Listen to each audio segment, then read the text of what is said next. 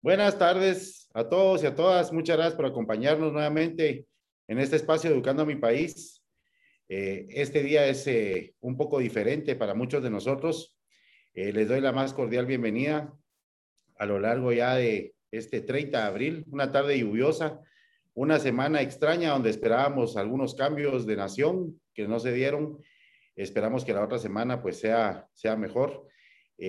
a todos nos ha alcanzado la pandemia, ahora fue a nosotros con Educando a mi país. Le mando un saludo fraternal a nuestro vicepresidente, el licenciado Steven Mejía, que esperamos se recupere pronto de, este tema tan complicado y tan duro. El, mundo está pasando por situación compleja y como siempre lo he dicho desde aquí, tenemos que ser valientes. Hoy vamos a tocar un tema eh, que se abre para la educación, se abre para Educando a mi país Hoy nos va a acompañar una persona a la cual no solo es mi amigo, eh, y lo considero mi amigo, es una persona muy talentosa, eh, muy ambiciosa, eh, muy tecnológica, muy robótica. ha marcado una diferencia importantísima en los centros educativos. representa la marca STEAM para Guatemala, representa la marca IEL de manera internacional y es justamente lo que hoy, en esta tarde-noche, vamos a platicar sobre los idiomas, el fortalecimiento de los idiomas, el carácter que tenemos que tener para los idiomas, porque le tenemos miedo a educarnos, tenemos miedo a la lectura, tenemos miedo a aprender, tenemos miedo a dar el paso eh, siguiente de poder seguir nutriéndonos de buena información, de seguir creciendo en nuestra información y tenemos que saber que al crecer en nuestra información, por supuesto, vamos a tener mejores oportunidades eh, de trabajo, mejores oportunidades de crecimiento. Eh, yo siempre he pensado que es mejor que a uno lo coticen a que uno se venda, porque son dos formas diferentes de ver eh, las oportunidades laborales. les presento al Project Manager de STEAM, al licenciado David Concuá, quien, quien aceptó nuestra invitación y que también tiene una historia importantísima educando a mi país ya que es eh, la segunda alianza que nosotros hicimos hace 40 meses. Fue el segundo creyente en nuestro programa y hoy ha aceptado esta invitación, la cual le agradecemos. Así que bienvenido, mi querido David, a esta trinchera de Educando mi País. Muy buenas tardes, noches. Hola, Kurt. Hola a todos. Muchísimas gracias por la oportunidad de estar compartiendo hoy. En primer lugar, gracias a vos. De igual forma, el aprecio es mutuo Gracias por tu amistad ahí por tantos años, por diversas razones. Eh, siempre he creído que no existen las casualidades.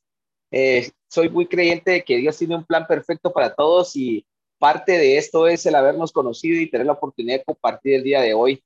Así que de verdad, pues me siento muy honrado de poder compartir con ustedes el día de hoy eh, un poco de la experiencia que he logrado pues amasar a lo largo de, de mi experiencia profesional, mi experiencia docente, y pues eh, últimamente, en los últimos casi ocho años, dirigiendo Steambrook como el primer centro de investigación de educación STEAM, como mencionabas al inicio, hemos tratado, al igual que el proyecto que tiene Educando mi país, de poder cambiar ese enfoque, de poder llevar la educación a un sistema en el que las barreras del proceso de enseñanza-aprendizaje se derriban. Realmente creemos, somos fieles creyentes y esa es una de las razones por las que en el momento en que conocimos el proyecto Educando mi país, nos interesó tanto, nos sumamos y creímos porque nosotros somos fieles creyentes que lo que puede cambiar a nuestro país es la educación. La educación es una herramienta muy, muy fuerte que puede hacer que las cosas cambien. Nosotros siempre hemos pensado, siempre lo hemos dicho en Steve Group, creemos que las cosas en Guate se pueden hacer y se pueden hacer para bien. Se puede cambiar la historia, se puede cambiar si nosotros nos proponemos generar ese cambio eh, estructural en todo el ámbito. Y el dar este, estos que para muchas personas pueden ser pequeños pasos, el participar en webinar, en participar en curso en línea, el poder interactuar en algún tipo de recurso, de agenciarme nuevo conocimiento, puede parecer algo simple, pero genera un cambio, simple y sencillamente porque es un conocimiento que yo hace cinco minutos no tenía y hoy estoy con un nuevo conocimiento. La construcción de conocimiento me hace ser un mejor profesional, ser una mejor persona y en general me permite agenciarme de una experiencia que me va a permitir construir nuevo conocimiento. Nosotros esa es la visión que tenemos, ¿sí?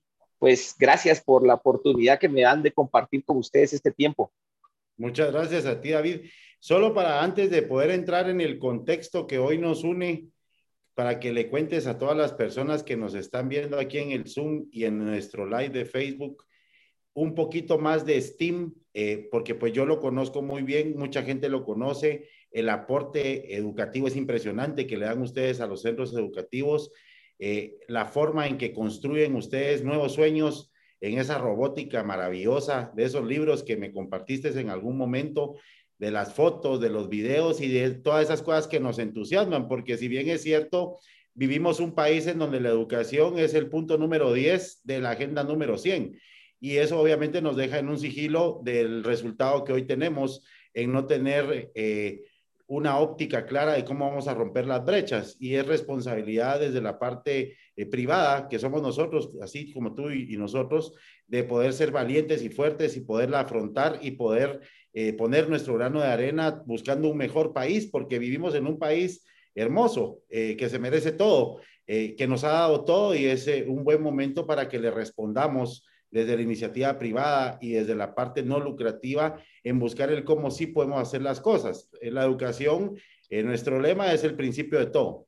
Eh, sin educación no tenemos eh, variantes, no podemos generar variantes, tenemos una línea horizontal que no nos deja trabajar en nuestra infraestructura vertical para buscar el crecimiento. ¿Cómo, cómo nace STEAM en, en, esa liga que tú tienes como representante y como gerente general, porque a pesar de que es un webinar de idiomas, la parte del project manager, eh, algunos lo entendemos y otros no lo entendemos. Entonces, digamos, desde la parte de, CEO o de, gerente general o de project manager, que nos cuentes un poquito para ya entrar en el contexto de lo que hoy nos vienen a, presentar, eh, David. Claro, pues eh, les comparto. Group nace a finales del 2013, inicio del 2014 eh, como una necesidad. Nosotros empezamos a, percatarnos con el grupo de socios que formamos Steam eh, mi esposa incluida entre ellos, tuvimos la oportunidad ambos de estudiar fuera de Guatemala. En el año 2011 tuvimos la oportunidad de estudiar una especialización en una universidad en Pittsburgh. Eh, conocimos mucho de cómo la tecnología estaba cambiando todo el ámbito del proceso de educación en el mundo y comenzamos a darnos cuenta que realmente había mucho de, eso, de esas estrategias que podían ser replicadas en Guatemala. Y comenzamos un proceso de investigación eh, que nos llevó un periodo de tiempo muy grande, en el que comenzamos a pues tratar de instaurar, de implementar todo lo que era la metodología de educación STEM y la metodología de educación STEAM. STEM es un acrónimo, STEM y STEAM es un acrónimo de palabras en inglés que significa ciencia, tecnología, ingeniería, y matemáticas STEM y ciencia, tecnología, ingeniería, arte y matemática STEAM. Estas cinco áreas se fusionan para poder generar un proceso de enseñanza-aprendizaje completamente distinto a los procesos de enseñanza tradicionales.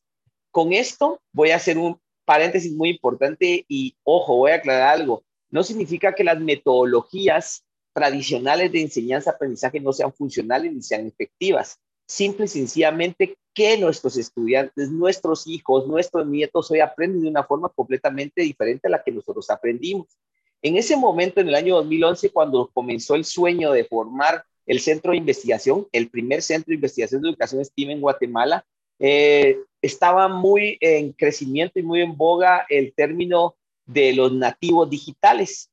De hecho, se acuñó un término que decía que existían ya los analfabetas tecnológicos, que hacía referencia no solo a las personas que no pueden escribir o leer, sino que hacía referencia a qué capacidades, qué competencias yo poseo en base al uso de la tecnología, que no se centraba únicamente antes en saber utilizar una máquina de escribir eléctrica, en usar un fax, en usar una computadora, en usar un recurso tecnológico como una computadora, si es que teníamos acceso a él, a ella y en determinado momento y muy remotamente poder tener acceso a un smartphone o a un teléfono como tal, con varios ejemplos muy básicos, elementales. Y a partir de eso comenzamos el proceso de investigación de cómo nosotros no queríamos replicar un modelo que ya fuera existente. ¿Qué significaba eso? Nosotros no venimos y trajimos un modelo que era efectivo en otro país y lo, lo implementamos específicamente de la misma forma.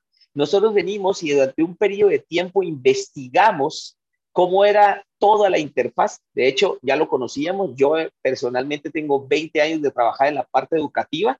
Eh, casi que el 100% de mi carrera profesional se ha desarrollado en la parte de ciencia, de educación y de tecnología como tal. Y esto me permitió conocer mucho del ámbito de lo que era el currículo nacional base, las competencias, los objetivos de trabajo, las estructuras, los planes de capacitación docente, como el funcionamiento de los ministerios, el Ministerio de Educación y las diferentes dependencias que lo conformaban. Y entonces comenzamos esta labor de investigación donde comenzamos a empatar los contenidos de lo que relacionábamos con STEAM y STEM al currículo nacional base. Y de ahí surgieron una infinidad de oportunidades y de programas y uno de los que mencionaba era exactamente el programa STEAM Robotics. De hecho, nos enorgullece compartirles que el primer programa desarrollado de mecatrónica y robótica adaptado al currículo nacional base en Guatemala fue desarrollado por nosotros en el año 2014. A partir de ese momento comenzamos a generar un cambio completo, generando alianzas con instituciones, tanto nacionales como internacionales, en la parte educativa y en la parte de los recursos tecnológicos, que eso nos permitió a nosotros abrir un mundo de oportunidades porque muchos de los recursos que venían de fuera eran, por ejemplo, eh, libros de tecnología que estaban en un idioma completamente diferente, en el que usaban términos completamente diferentes, ejemplos completamente distintos a lo que nosotros trabajábamos, y nos topábamos con cosas tan sencillas como voy a hacer un ejercicio en Excel, pero la, la moneda que usan en los ejercicios de Excel en el libro vienen en euros. Los niños ni siquiera sabían que era un euro, no sabían cuánto era la conversión. Entonces el maestro era bien complejo poder hacer una integración real y comenzamos a cambiar eso. Y para eso empezamos haciendo algo muy interesante. Comenzamos a capacitar y a desarrollar estrategias de incidencia de aprendizaje para coordinadores, directores y docentes. No nos lanzamos directamente a enseñarle a los niños, porque necesitábamos tener el personal altamente capacitado para poder enseñar de una forma efectiva. Y eso fue una de las cosas que más nos impactó a nosotros porque nos dimos cuenta que la necesidad estaba latente. La necesidad está latente aún hoy en día en los estudiantes, de mayor manera en los docentes y en los coordinadores y directores, porque no hay una herramienta sólida que les permita a ellos elevar constantemente su proceso de capacitación o esa forma de agenciarse nuevos conocimientos.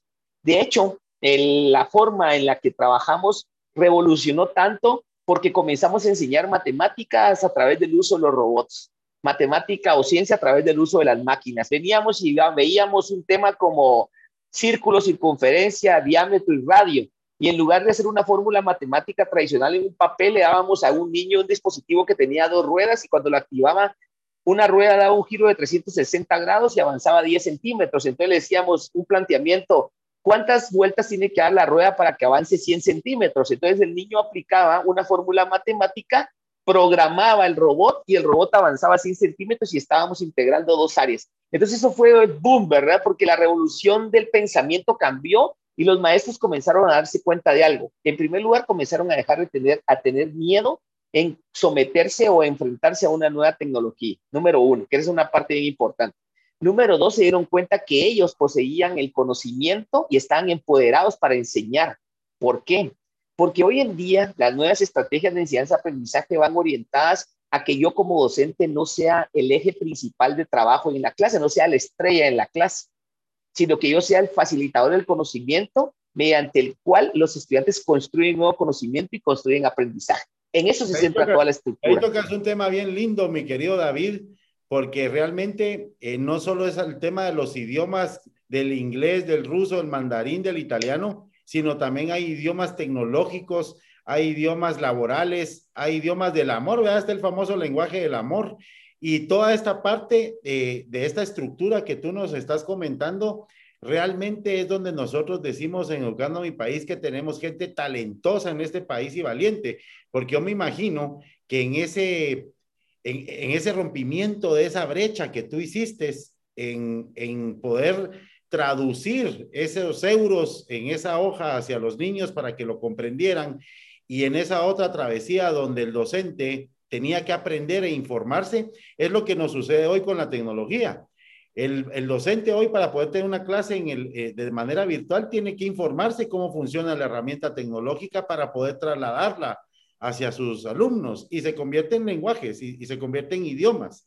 Eh, es apasionante esta parte porque realmente eh, pues, cuando conocemos de interioridad lo que tú haces, eh, nos apasiona y nos sigue apasionando. La educación es el motor que hace que nuestro corazón se mueva y lata todos los días. Dentro de todo esto, llega la parte de tu alianza que te costó muchísimo, que tú me has contado. Eh, yo lo menciono mal porque no soy bilingüe, porque si bien es cierto, venimos de una educación lapidada, donde nos castigaban y nos pegaban si no cumplíamos. Y hemos entendido finalmente ahora que estamos en este deporte maravilloso de la educación, que la educación tiene que ser empoderada y tiene que ser motivada y tiene que ser felicitada y tiene que ser con amor. Eh, nos costó casi 40 años entenderlo, pero digamos que ahorita que nosotros dirigimos bases educativas, pues es más fácil poder trasladar eh, la información como nosotros ya la sabemos, ya la hemos digerido y la podemos canalizar de una manera eh, más segura, digamos. Dentro de, de esta parte de STEAM y de STEM que nos mencionas, eh, se da la alianza maravillosa, linda, espectacular, eh, que viene a romper barreras impresionantes, no solo en la parte de su costo, eh, en la parte de su clic, en la parte de su aprendizaje, con esa plataforma linda que es IEL, y tú me corriges, por favor. ¿Cómo se da eso para que empecemos a entrar a la parte de nuestros idiomas, David? Por supuesto, sí, como lo mencionas, eh, una de las funciones que realmente tenemos o de parte de las visiones eh, que tenemos en Steam Group es hacer ese proceso de innovación constante. Y hemos buscado la forma de aliarnos con diferentes instituciones. Desde el año pasado, en plena pandemia, eh, creo que a todos nos golpeó muy duro, nos dimos cuenta de realmente lo que éramos capaces de hacer. No solo nosotros como Steam Group, sino todo el, con el grupo de docentes y las instituciones educativas que seguían creyendo en nosotros. Y eso nos motivó a generar nuevas integraciones y nuevas alianzas. Primero hicimos una alianza con la organización STEM, que es la que rige todos los programas de educación STEM en el mundo, desde productos, juguetes, programas, libros y diferentes tipos de recursos. Y en segundo lugar, la alianza con IOLEL que mencionabas hace un momento.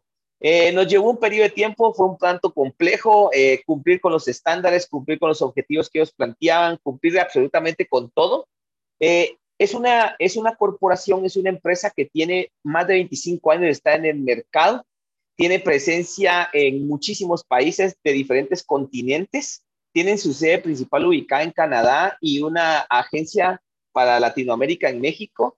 Y a través de las diferentes gestiones logramos eh, acceder a que nos asignaran o que nos nombraran los distribuidores oficiales para Guatemala de todos sus recursos, de todo lo que era la plataforma, una de las plataformas, me atrevería a decir eh, con total certeza, una de las mejores plataformas e-learning del proceso de la incorporación de idiomas en el mundo. Y eso nos ha permitido hoy en día hacer alianzas como lo que estamos trabajando actualmente con Educando mi País, entre muchas otras instituciones, tanto privadas como públicas, para poder llevar los idiomas, como lo mencionabas, en primer lugar, a un precio súper accesible en segundo lugar, de una forma, en una estrategia en la que el proceso de adquisición de nuevo conocimiento se hace muy interesante porque estamos poniendo al alcance de cualquier persona diferentes idiomas. Tenemos ofertas de inglés, que es lo que más buscan. Tenemos ofertas de español para no nativos, de francés. Tenemos ofertas de portugués y de mandarín. Y los idiomas van a seguir creciendo, van a seguir avanzando. Y esto es básicamente en lo que nos centramos en este proceso, en esta fase, que es lo, pues, lo que vengo a compartir con ustedes el día de hoy para poder eh, pues darles a conocer un poco de cómo funcionan los sistemas e-learning. No me voy a centrar específicamente en hablar de nuestro sistema, me voy a centrar en conocer cómo es que funcionan los sistemas de enseñanza de educación en línea de idiomas en el mundo. Les voy a compartir ciertas estadísticas y datos que van a ser muy interesantes para ustedes. Yo nada más, como yo no me aguanto las sorpresas, David, no me las aguanto, no puedo. Por alguna razón, a mí se me salen. Yo soy la peor persona para guardar un secreto. Lo que voy a avanzarle a todas las personas es que el cualquiera de los idiomas que tú mencionas van a ser más baratos con la alianza que estamos generando por amor a la educación que lo que se puedan imaginar en ir al cine dos veces por mes. Y así se las voy a dejar nada más para no decir todo, ¿verdad? Porque si no también eh, eh, ya no nos va a funcionar nuestra campaña de expectativa que vamos a lanzar. Entonces, David, la pantalla es y por favor, nutrinos de esa sana información para que nos convenzamos de tomar los idiomas y saber que nunca es tarde para, para ser bilingües o trilingües. Excelente, muy bien, muchísimas gracias, Kurt. Entonces, vamos a hablar un poquito acerca de lo que son, lo que son los idiomas y su aprendizaje en línea.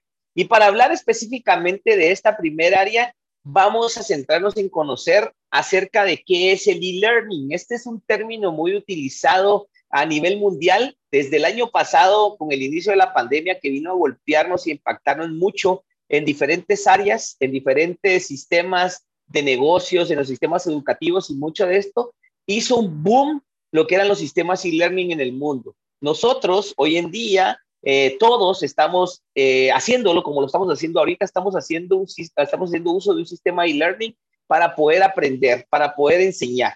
Y esto es lo primero que vamos a, a, compartirles, les voy a explicar brevemente, voy a tratar de no extenderme mucho en las generalidades. Busqué información, recabé eh, algunos datos que eran muy puntualmente importantes desde mi punto de vista para que pudiéramos comprender a qué nos estábamos refiriendo. En primer lugar, vamos a entender qué es el e-learning. Pues el e-learning es un sistema de enseñanza y aprendizaje que se basa principalmente en el uso del Internet y de todos los dispositivos y herramientas tecnológicas que pueden conectarse a la red. Estamos hablando de un smartphone, estamos hablando de una tablet, estamos hablando de un iPad, de una computadora, de cualquier dispositivo tecnológico que nos permita conectarnos a una red para poder adquirir conocimiento. Eso es un punto importante. Si se dan cuenta, dice que es un sistema de enseñanza y aprendizaje. ¿Qué significa esto? Que yo puedo adquirir conocimiento y con ese conocimiento construir nuevo conocimiento para poder generar un proceso de comunicación de ambas vías. ¿Cómo se traduce la parte de e-learning? Prácticamente es electronic learning, que significa o se traduce literalmente a aprendizaje electrónico. Eso es, el uso del aprendizaje electrónico. Yo puedo venir y tomar mi smartphone ahorita y si tuviera a todos ustedes en un grupo de WhatsApp enviarles esta presentación para que ustedes la adquieran ese conocimiento, la lean y ustedes automáticamente están comenzando a ser parte del proceso e-learning de lo que nosotros tenemos establecido. ¿Qué viene a continuación en este proceso? Cuando nosotros establecemos un proceso de enseñanza e-learning, hay que conocer algo muy importante. Número uno, este no es un sistema que sea completamente nuevo o que haya surgido este año o el año pasado. Los sistemas e-learning tienen mucho tiempo de existencia de hecho, una de las plataformas más importantes que les voy a presentar en algún momento del proceso de enseñanza y learning lleva más de 20 años en el mercado. Nosotros, de hecho, en Steambrook, desde el año 2014 contamos con una plataforma propia de capacitación de nuestros docentes y para apoyo de los estudiantes. ¿Por qué les pongo este ejemplo? Porque muchas personas creen que este, este proceso de enseñanza-aprendizaje surgió o fue un boom eh, el año pasado cuando inició la pandemia. Esto no es así. Esto tiene un trasfondo de una historia muy peculiar y muy interesante que voy a tratar de poderles compartir a lo largo de la presentación. Para conocer cómo funciona el e-learning tenemos que conocer los componentes de él, del sistema. Y hay tres componentes básicos entre muchos otros. Yo elegí tres porque consideré que eran los más interesantes de poderles compartir a ustedes para que ustedes los pudieran conocer. El primer componente del e-learning, que es el que debemos eh, poner énfasis es el recurso tecnológico. La tecnología que se usa para el e-learning es múltiple y va creciendo y cambiando conforme los avances tecnológicos van comprendiendo todo lo que es hardware, o sea, todas las partes físicas del recurso tecnológico y todo lo que es software o programas que se utilizan en cada uno de estos dispositivos. Una de las cosas más interesantes es que todos estos, toda esta parte tecnológica engloba un proceso específico, enseñanza online o enseñanza en línea. Ese punto quiero que lo tengan muy presente, porque cuando hablamos de e-learning, estamos haciendo un proceso de enseñanza-aprendizaje en línea. Eso es lo que se centra. Así es el concepto que fue desarrollado. El segundo componente que vamos a aprender son los sistemas o los tipos LMS o plataformas de aprendizaje. Traducido literalmente, esto significa sistemas de manejo de aprendizaje. Y existen tres tipos de estos sistemas de manejo de aprendizaje. El sistema número uno es el de software propietario. Estas son plataformas que una empresa como tal ofrece para que sean utilizadas de forma comercial, educativa, por empresas o incluso nosotros como usuarios eh, independientes podemos hacer uso. Estas son plataformas que ya tienen una estructura que le dice a usted, haga clic aquí para colocar su fotografía, haga clic aquí para colocar su nombre, haga clic aquí para colocar eh, una pregunta, haga clic para contestar la respuesta, haga clic para colocar un video. Esas son plataformas que ya están estructuradas y creadas. El segundo eh, tipo que existe son las desarrolladas a la medida, que en este caso el mejor ejemplo es Educando Mi País. Son plataformas que se desarrollaron por instituciones educativas o empresas y que son diseñadas de acuerdo al presupuesto y las necesidades particulares. Educando Mi País tenía una necesidad completa que era ofrecer una solución a la población de Guatemala para poderlos capacitar en una primaria acelerada, en una secundaria, en cursos de idiomas, en cursos de finanzas, de emprendimiento, de X o Y temas. Entonces, eh, Educando Mi País se encargó a una empresa específica el desarrollo de un componente a través de una plataforma de medida o a la medida, hecha para lo que yo necesitaba. Y por último, pues está las, las plataformas de código abierto o libres, que son proyectos de software de programación libre que permiten ser utilizadas sin ningún costo. Y este era un punto que les mencionaba antes. Moodle que la mayoría lo hemos utilizado, lo hemos, es que hemos escuchado acerca de él. Moodle cumplió en el 2020 18 años, solo para que tengan una idea de cuántos años tiene en el mercado el término e-learning o cómo fue concebido ese proceso. Que en nuestro país, lamentablemente, la información haya llegado con cierto tiempo de demora, que no hayamos tenido las herramientas necesarias en su momento para poderlo desarrollar de forma eficiente, es un punto completamente aparte, pero estas son las tres cosas interesantes. Entonces, dejando en claro, los tres componentes de e-learning son que entre estos, el primero que habíamos visto, de toda la estructura, este habla acerca de lo que son los tipos de plataformas de aprendizaje, que no son completamente nuevos, como les mencionaba. El tercer componente, que es una parte fundamental, porque puedo tener toda la estructura, puedo tener la mejor tecnología, pero si no tengo contenidos eficientes que me puedan nutrir de conocimiento para construir un conocimiento, es obsoleto lo que pueda tener o sin uso. Esta parte de los contenidos habla acerca de todo lo que son contenidos y recursos didácticos, educativos, pedagógicos, que se utilizan para alcanzar como tal el desarrollo de competencias que son medibles a través de indicadores de logro de diferentes recursos. ¿Como qué tipo? Formatos de videos, los famosos podcasts que ustedes en algún momento ya han escuchado. Eh, coloco, abro en mi teléfono un Spotify y voy a colocar un podcast de hoy voy a aprender de finanzas, mañana e-learning, hoy que está en mucho crecimiento las criptomonedas, hablar de Dogecoin y de Bitcoin y de cosas de ese tipo, yo me conecto a un teléfono en mi smartphone, en mi tablet, busco un tema y tengo un podcast. Puedo descargar un PDF, puedo participar en webinars como lo están haciendo ustedes el día de hoy puedo interactuar con recursos de gamificación. Personalmente en Steam Group trabajamos mucho esta metodología, enseñar a través del juego. Los niños, los adolescentes y nosotros como adultos muchas veces aprendemos de mejor forma cuando interactuamos con un recurso que es atractivo visualmente, es atractivo en base a contenidos y sobre todo es completamente diferente a lo que tradicionalmente hemos aprendido. Estos son entonces los tres componentes que forman parte de lo que es un sistema e-learning. Cuando trabajamos con estos componentes o toda la estructura de los sistemas e-learning, viene la pregunta del millón. Y esto muchas veces no lo hacen las consultas los directores, los coordinadores, los maestros, los mismos maestros como tal, los padres de familia. Los niños, los estudiantes regularmente no preguntan, ¿será que es funcional? ¿Será que me sirve? Porque ellos realmente están conociendo que sí funciona porque aprenden algo nuevo. Pero la pregunta del millón en esta parte es, ¿realmente sirve aprender algo online? Y aquí les queda en el aire ustedes, se pueden preguntar ustedes desde su punto de vista, ¿realmente creen que sirva? ¿Realmente creen que eh, sea eficiente, sea eficaz, sea funcional el sistema?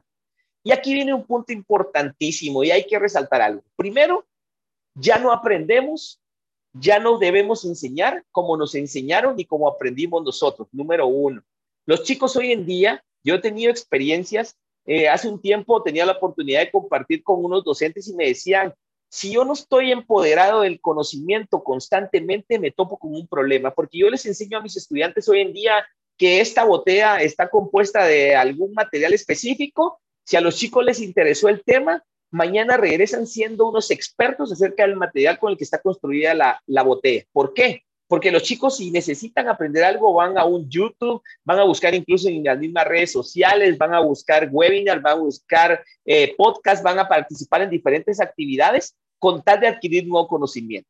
Y aquí viene una parte importante. En primer lugar, tenemos que tomar en cuenta algo. Todo lo que hace aprendizaje sirve para algo, definitivamente. Yo personalmente tengo una consigna de vida que yo digo, si yo no me puedo ir a dormir sin haber aprendido algo nuevo todos los días. Y eso es lo que genera un cambio. Aquí hay un punto importante. La diferencia en un sistema tradicional de enseñanza-aprendizaje y un sistema en línea o un sistema e-learning es que nosotros en los sistemas e-learning debemos aprender a ser más aplicados para poder ser más eficientes. Cuando completamos esas dos partes, vamos a comenzar a generar un proceso diferente. ¿Por qué? Porque en un sistema tradicional de enseñanza vamos a tener un docente que va a estar detrás de nosotros, vamos a tener una persona que va a estar indicándonos, esto está mal, esto está bien, esto no lo hagas de esta forma, corrígelo de esta forma, pero muchas veces en un sistema e-learning lo que nosotros hacemos es trabajar de forma individual. Y eso es una parte muy interesante porque lo empodera a uno para desarrollar capacidades que uno muchas veces desconoce.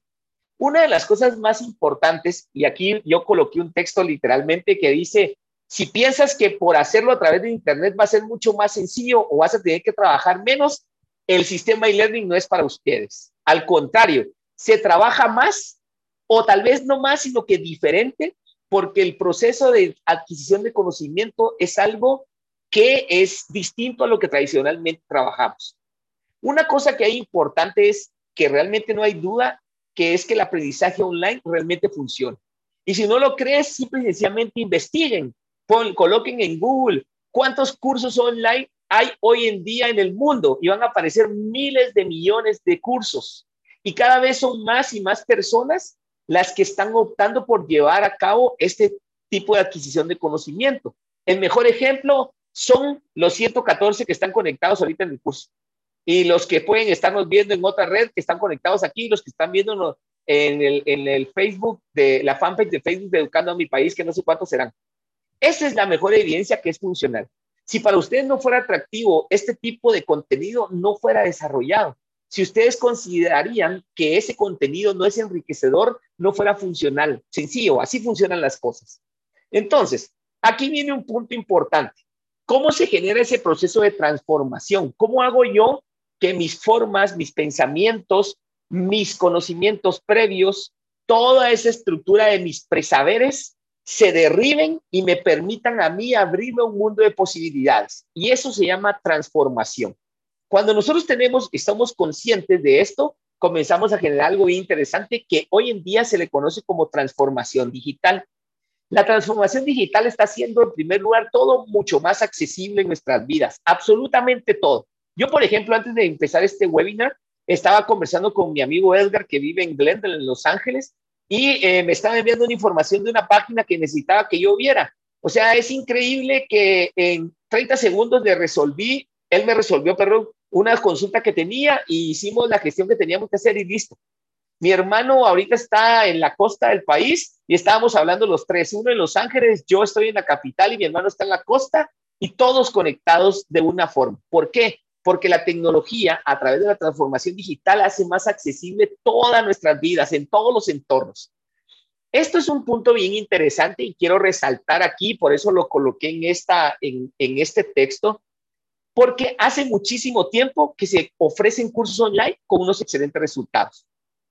Un punto interesante es que a través de las situaciones que provocaron la pandemia, los sistemas e-learning comenzaron a generar que nos diéramos cuenta que realmente es exitoso y es funcional los sistemas. Y por eso crecieron y se expandieron mucho en el mundo.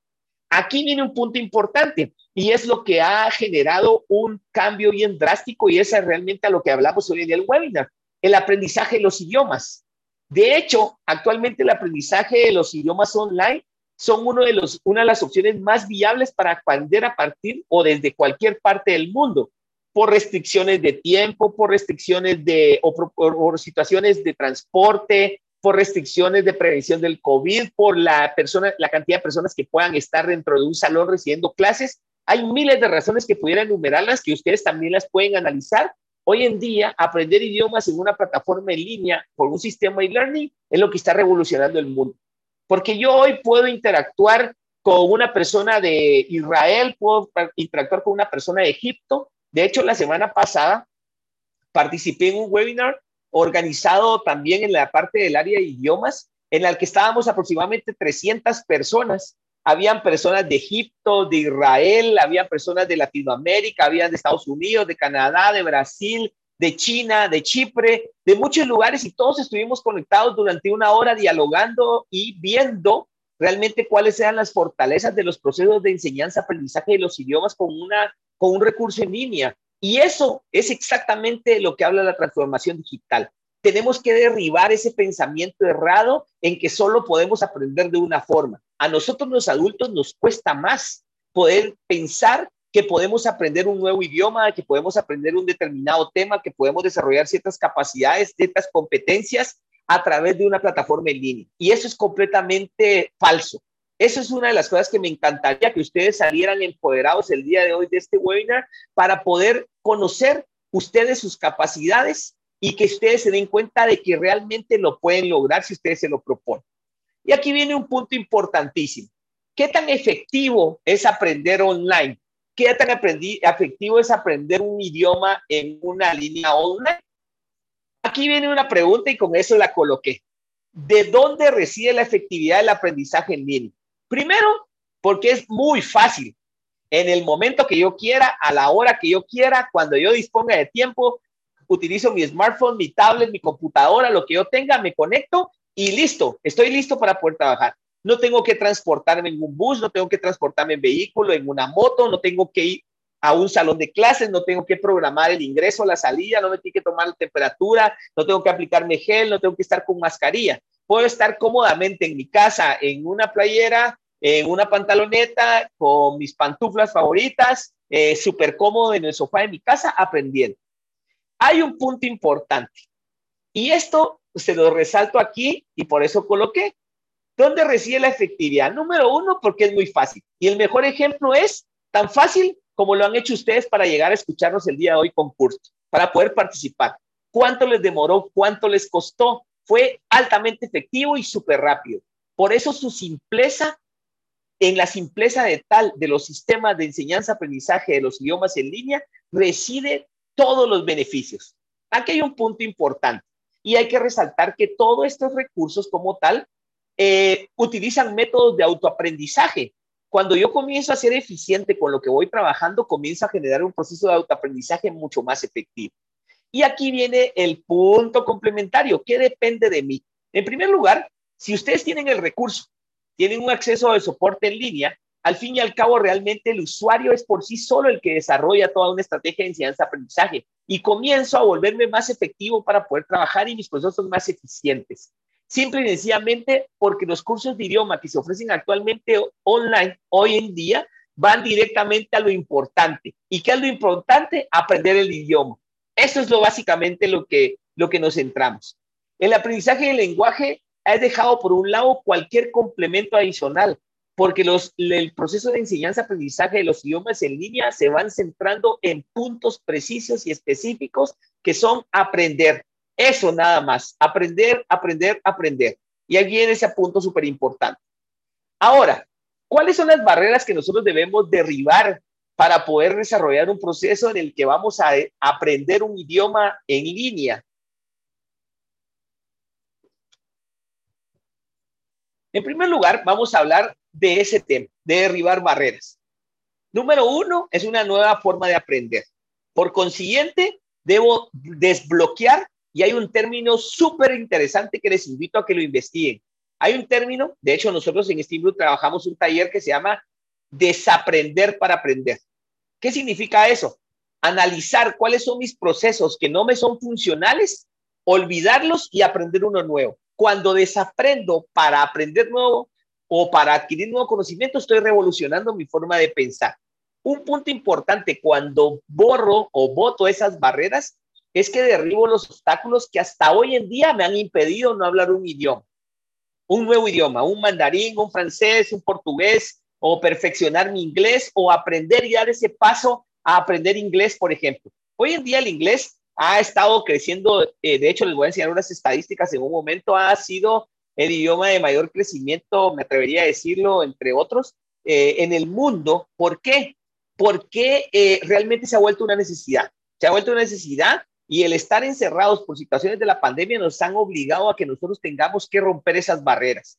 Un punto importante y es una de las cosas más interesantes era lo que les mencionaba antes del ejemplo, empezando porque se botan por completo, se derriban las barreras geográficas que con el Internet tenemos acceso a cualquier cosa. En segundo lugar, una de las cosas más importantes, con los recursos online, la inversión económica es mucho más baja de lo que yo pueda eh, tener que hacer en un curso presencial por diversas razones que no la vamos a analizar ahorita, porque cada institución, cada empresa y todo tiene eh, sus costos y miles de cosas más. Pero sí les puedo asegurar algo. Dos, número uno, la forma de aprender un idioma en una plataforma e-learning es muchísimo más económico que cualquier otro sistema que ustedes conozcan. Aquí viene un punto sumamente interesante de la parte de derribando barreras. La educación se ha democratizado gracias al Internet y está permitiendo que el mundo conozca todo lo que le rodea. Yo ahorita me puedo meter a un Google Maps, un Google Earth y puedo colocar, quiero ver la, la Torre Eiffel, puedo, quiero colocar y quiero conocer eh, o quiero ver cómo está ahorita el clima en Nueva York y me puedo conectar en Google y voy a tener acceso a una cámara que está transmitiendo en vivo de, de Central Park en Nueva York, por ejemplo. Y en la misma forma, yo puedo aprender un idioma mediante un sistema de learning en el momento que yo quiera porque el recurso tecnológico lo tengo y la adquisición de conocimiento depende de mí, de mi interés. ¿Qué viene a partir de esto? Aquí viene un punto muy interesante y me centré en mostrarles varias estadísticas para poder generar, no con el ánimo, aclarando, no con el ánimo de menospreciar lo que hacemos en nuestro país, porque como decíamos con Kurt al inicio, creemos firmemente en que las cosas en Guatemala pueden cambiar y pueden cambiar para bien. En nuestra región, en Latinoamérica, las cosas pueden evolucionar y pueden cambiar si nosotros nos comprometemos a generar un cambio empezando por nosotros. Y el sistema, los sistemas e-learning es un paso muy interesante que yo les recomiendo que analicen, que lo pongan a prueba para crecer profesionalmente. Les voy a compartir ciertas estadísticas que van a ser bien impactantes para ustedes, así como lo han sido para nosotros. Esto que ustedes están viendo aquí es el marco de políticas para el aprendizaje del idioma inglés. Me centré en el idioma inglés porque creo que es el más común. Fíjense bien, aquí hay eh, vamos a ver, dos, cuatro, seis, ocho, diez países. Una estadística que será más grande, pero por cuestiones de espacio en la pantalla no los coloqué los demás. Pero este es el marco de políticas para el aprendizaje del idioma inglés en estos países. Por ejemplo, fundamento legal significa que está establecido en el currículo nacional base y por orden de gobierno o por los ministerios de educación. Inglés obligado por ley. En Argentina no lo tienen. En Brasil sí, en Chile sí, en Colombia no, en Costa Rica sí, y así sucesivamente. ¿Ok?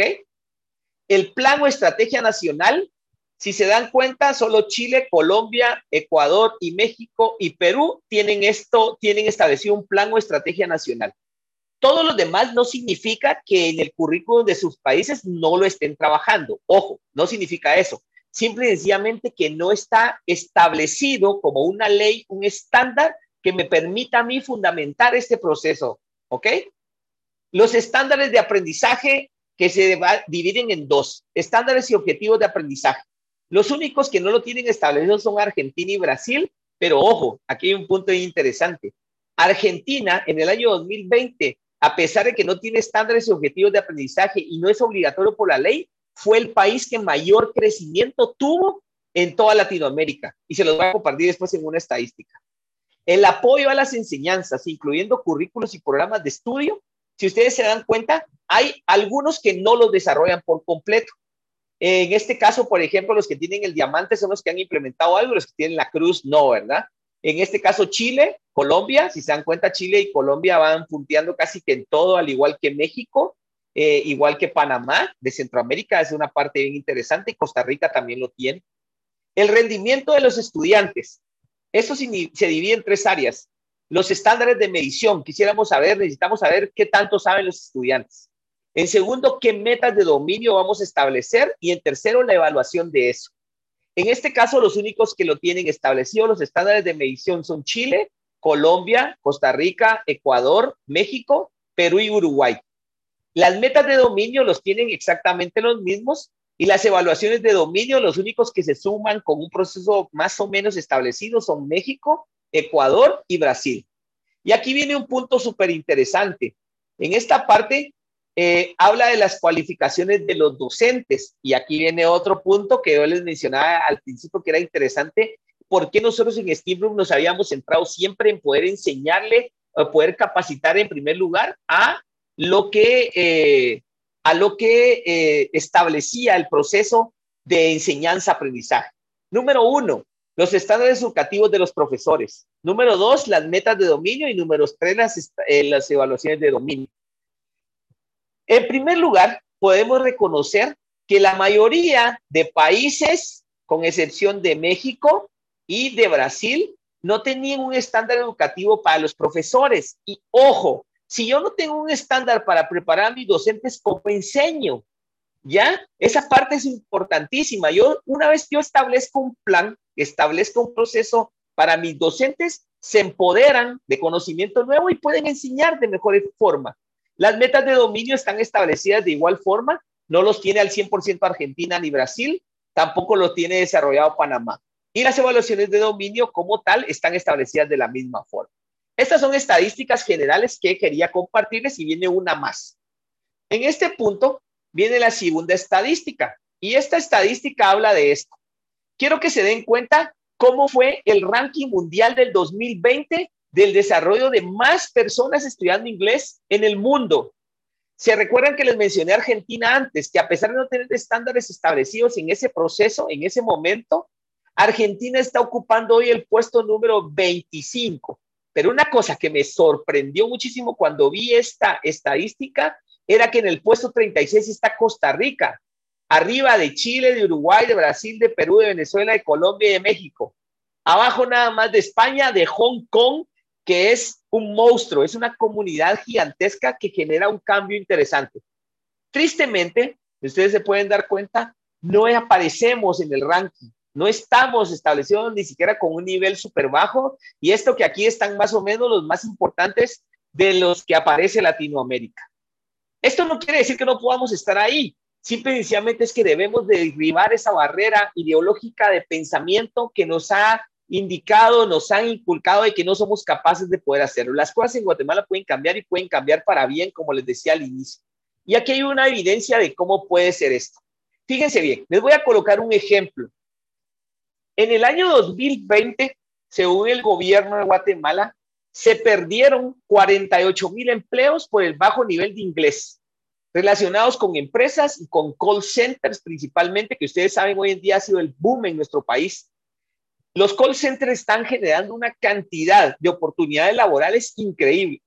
El punto aquí es que muchas de esas instituciones, de esas empresas, se están yendo, están migrando a otros países porque la mano de obra calificada que necesitamos o que ellos necesitan no está en nuestro país. Eso es un gran reto. Imagínense cuántas personas hoy no tienen un empleo. Uno de esos empleos en el 2020 podía haber sido para ellos. 48 mil plazas son muchísimo, es un número bien grande. Aquí viene un punto importante. Las empresas de call center invirtieron el año pasado, en el 2020, 20 millones de quetzales en los procesos de incorporación de personal, de capacitación y de enseñanza. 20 millones de quetzales. Un punto a resaltar es este. El Ministerio de Educación en el año 2020 comenzó a hacer una evaluación y comenzó a darse cuenta de que no podían perderse esas manos de esas oportunidades de trabajo por no tener una mano de obra calificada. Y aquí venía el punto interesante. Dice que para, para capacitar, esa fue una estadística que ellos manejan, no la manejo yo. De hecho, tengo el periódico que regularmente almaceno algunas cosas de interés. En el periódico, de hecho, la tengo aquí, fue el 12 de diciembre de 2020 en prensa libre.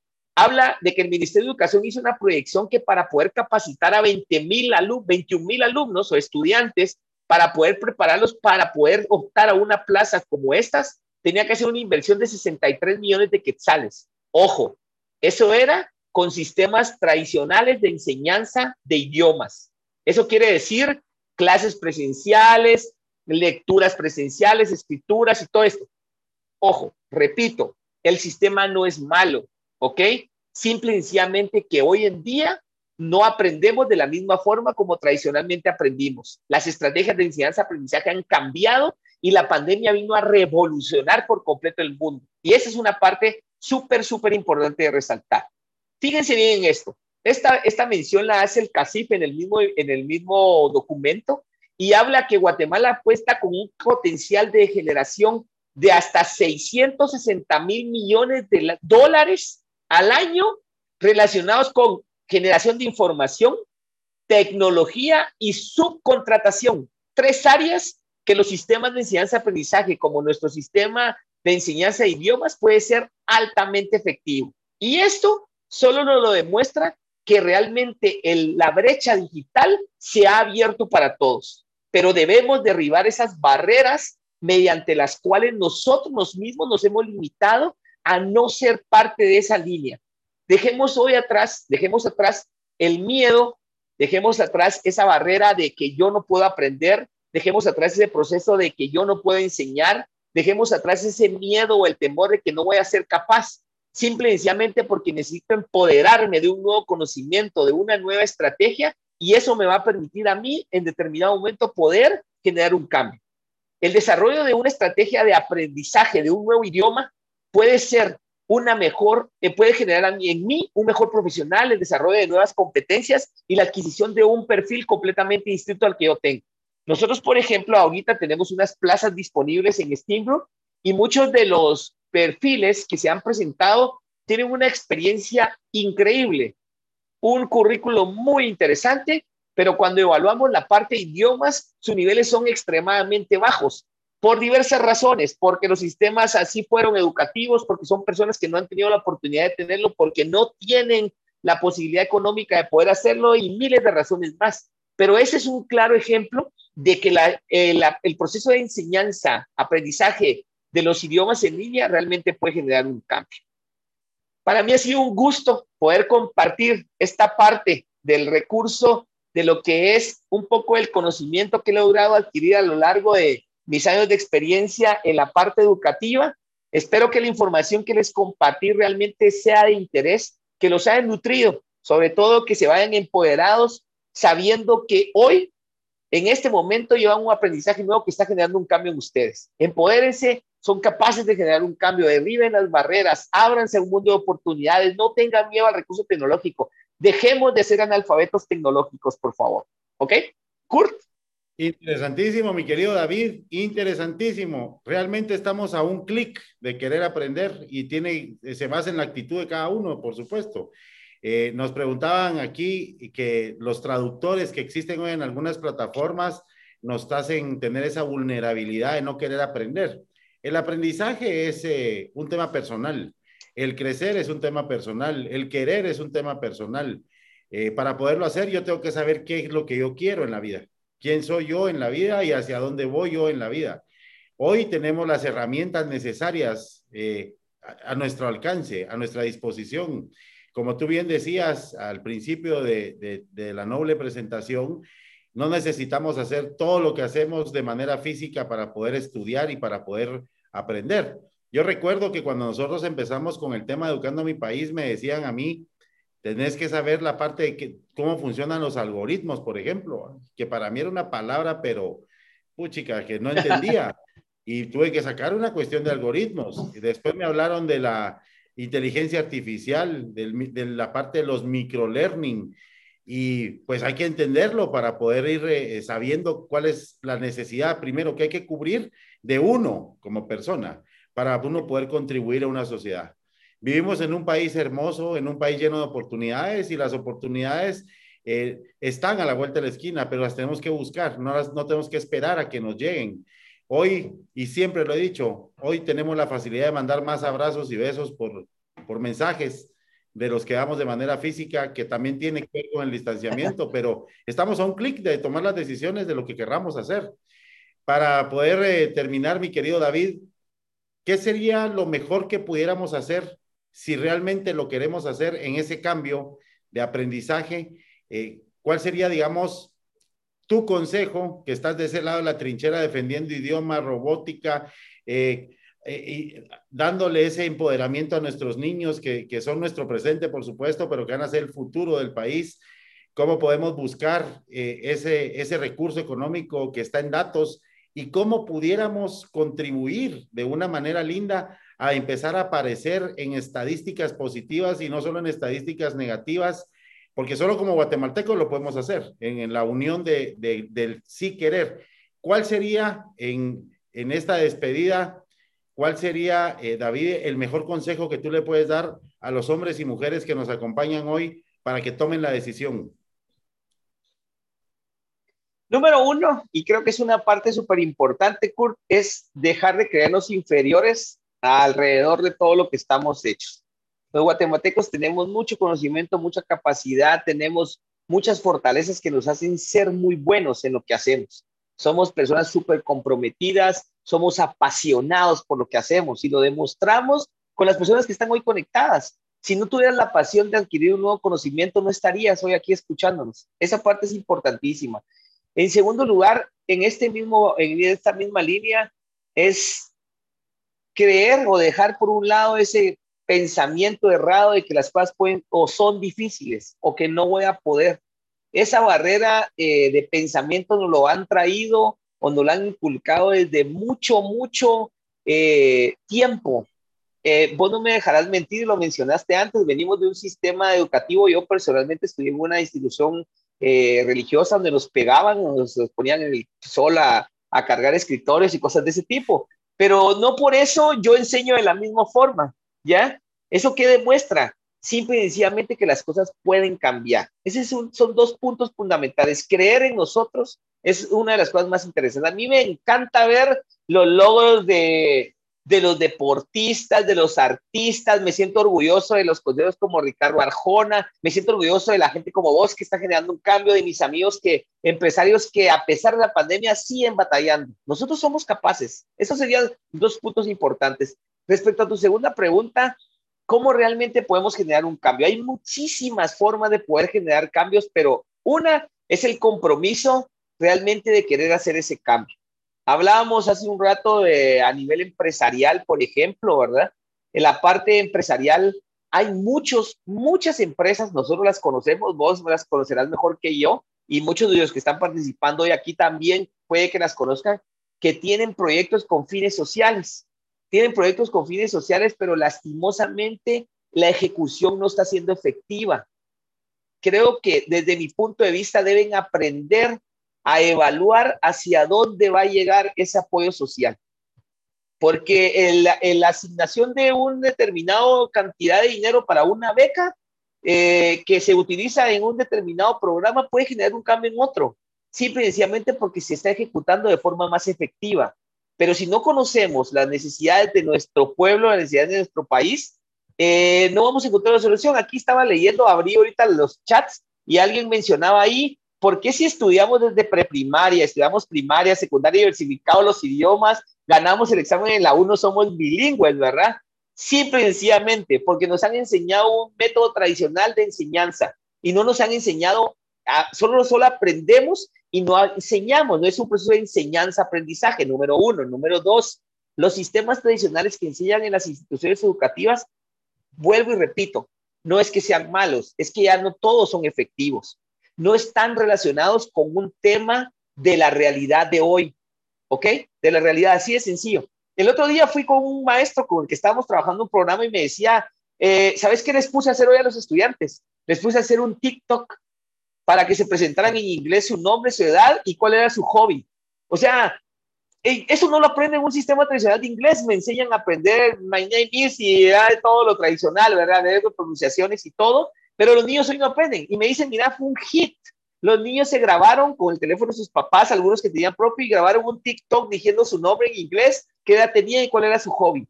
Así es como cambian las cosas. Por eso es que los sistemas muchas veces no son eficientes, porque no, tenemos el concepto, tenemos la idea, tenemos el recurso, pero no lo estamos incorporando.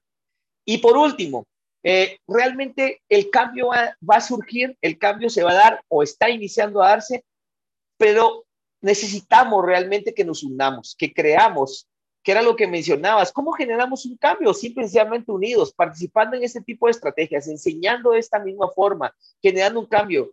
Amigos empresarios, les digo, realmente, eh, no se los pido para que inviertan en nosotros, no inviertan específicamente educando a mi país, no inviertan en estímulos, no inviertan en nuestros proyectos sociales que tenemos ambos o ambas empresas. Les digo, evalúen en qué están invirtiendo sus proyectos sociales, hacia dónde está yendo ese recurso económico, si realmente está siendo eficiente, si, es, si están desarrollando competencias acorde a indicadores de logros reales de hoy en día. Porque de nada me sirve tener un programa súper lindo que se mira en papel muy bonito, pero todavía estoy planificando en base a objetivos generales y específicos cuando yo necesito que el personal que parte de mi equipo desarrolle competencias, que desarrolle diferentes estrategias en las que él puede desarrollar esas competencias, esas habilidades blandas, esas habilidades duras que me permitan a mí empoderarme de este desarrollo. Así es como va a generarse el cambio. Excelente, mi David. Em, yo le pido aquí al equipo de producción que puedan poner mi correo electrónico, porque la invitación sigue abierta a todos los emprendedores eh, que quieran tener un espacio aquí con nosotros para poder mostrar sus, sus buenas ideas, porque como les comentaba hace dos webinars, a los que vuelven a repetir hoy con nosotros, pues tenemos el espacio de poder empezar a apoyar a, a las pequeñas ideas para convertirlas en grandes ideas. Necesitamos más eh, escolares útiles que útiles escolares, definitivamente. Necesitamos más clic, más actitud, más valentía. Eh, necesitamos ser más fuertes, más consistentes, más determinados. Eh, todo lo que hagamos al final va a ser la consecuencia de algo que pensamos. Si lo hicimos bien o lo hicimos mal, no tengamos miedo. Simplemente hagámoslo, tirémonos al agua este tipo de, conversatorios que tenemos, porque nos lo califican como los webinar protocolarios y a la gente nos, nos escribe y nos dice, mire, ¿será que, que puedo participar? Todos pueden participar. Si esto es una charla, una charla donde usamos las plataformas tecnológicas donde nos unen, una charla eh, para que podamos transmitir los conocimientos de las personas que invitamos. Eh, las personas que invitamos obviamente mantienen un formato sobre la educación. Aquí no tenemos políticos ni otra cosa. Tampoco empresarios, porque los empresarios eh, que están invirtiendo, como bien decía David, eh, quizás lo están haciendo no de la manera correcta, sino nada más por llenar un espacio en un acto protocolario para poner una medalla. Hay que ser fuertes. tenemos países vecinos que uno se queda asombrado de la actitud empresarial y de la actitud política. Y es educación. Finalmente, lo que hagamos, cómo nos desarrollemos, lo que querramos, necesitamos educación para poder llegar. Este espacio, como ustedes saben, siempre llega con amor, siempre llega con valentía, eh, siempre llega con la mejor dedicación en que nosotros y el equipo que está atrás, eh, buscando a los maestros de la educación, a los talentos para poderlos tener en la hora eh, que se defina y que se decida, pues nada más es para ustedes. Yo le voy a pedir a David, eh, saliendo de cámaras, que por favor nos comparta la presentación en, el live cuando esté cerrado, eh, con un clic, eh, David, para que la gente pueda ver la presentación y descargarla y poderla digerir ya de una manera más despacito y que tomen la decisión. Usted se puede educar donde usted quiera, no importa, pero edúquese.